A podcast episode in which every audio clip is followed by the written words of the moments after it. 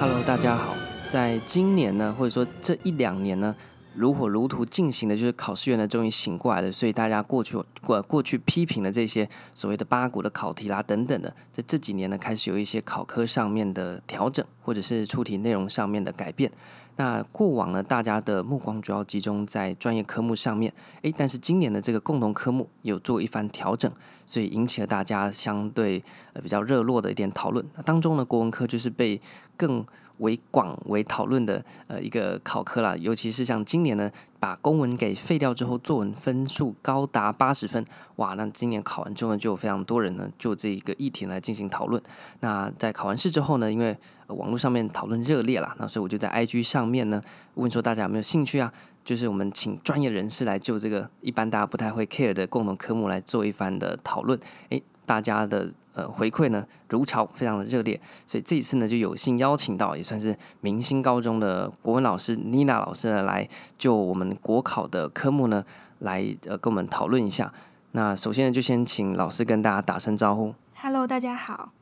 OK，那请到。呃，我们的高中的老师呢，算是呃非常难得，因为大家知道这几年在高中生大学的考试，其实他们就国文科来讲，也做了蛮多的改革。那就但你我印象中啊，也可能我不晓得你几岁，你我印象中那种八股的考试，这几年在呃高中升大学的考试呢，是大大的转变。那就国考来讲，这种严肃的公务员的考试，是不是也跟上了呃高中升大学考试的这种呃出题趋势的转变呢？那我们这一次呢，就分成选择题和呃作文的部分，分别来跟老师做请教。那首先我们先就选择题的部分，那想请问老师说，诶，根据这几年我们以高考的三级考试为例的话，那选择题的出题趋势上面有什么我们值得观察和讨论的地方吗？好，那呃，针对这个近几年的选择题出题趋势，我看了大概。包含今年一共七年的题目，那从一零七年到一二年，可以发现它有比较明显的改变。那我们大概看一下相关的数据，就是一零七年的话呢，关于古文跟国学常识的题目，其实有高达七题的数量。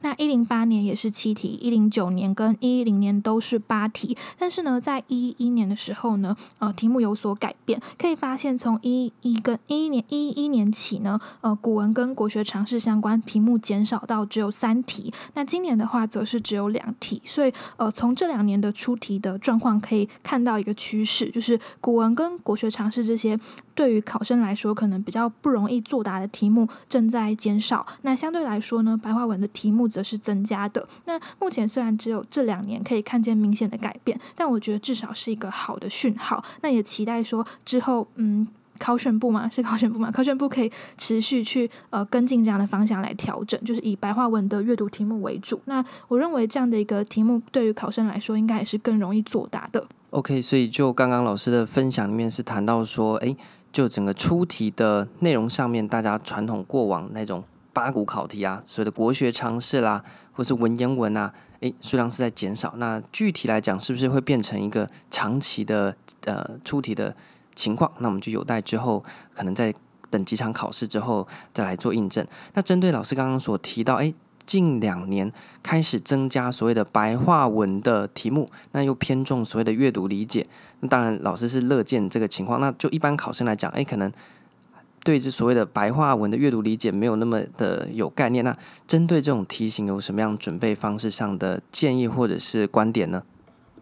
好的，那稍微来谈一下，因为基本上，嗯，现在古文的题目主要出的都是阅读理解，然后相对来说，国学常识是下降的。那不论是古文还是白话文，我们都可以透过练习去培养阅读能力。那像平常我自己在课堂上是会透过不断的提问去引导学生思考，而不是直接给他们答案。但因为大家已经离开了高中体制嘛，就可能不一定有一个老师可以随时的帮你根据文章去提问。那我这边的话，我自己的建议是，大家可以去有意识的练习题目，就透过练习题目来去增强你的语感的阅读能力。好，那这边特别强调的是所谓的有意识的练习。那这个所谓的有意识是说，就今天我们在写完题目之后，一定要确实的订正，要很明确的知道说，A、A、B、C、D 这四个选项，每个选项它为什么对或者为什么错。那错的话，可能是根据原文中的哪个地方可以判断它错，那错的理由是什么？那透过这样一个订正的过程，才能够呃很。很确实的去理解跟累积你的能力。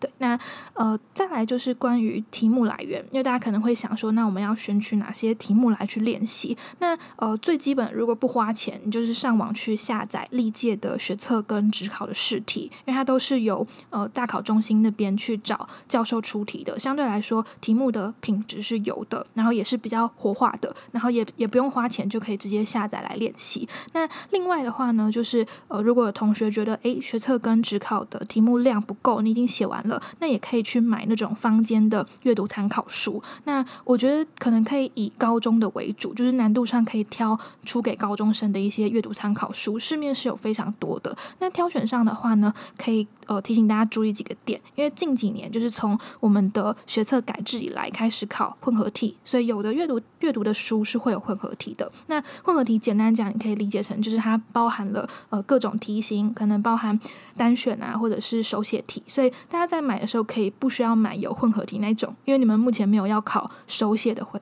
手写的回应嘛，对，所以可以挑选就是纯粹选择题的题目。那呃，它的文本上的话，因为目前古文其实也还是有一部分会出，也是还是会出一部分的古文相关的题目，所以可以买那种就是包含了古文跟呃白话文题目的阅读相关的书籍。对，所以大致上是这样。就总总体而言，就是透过有意识的练习题目来去培养你们的阅读能力。好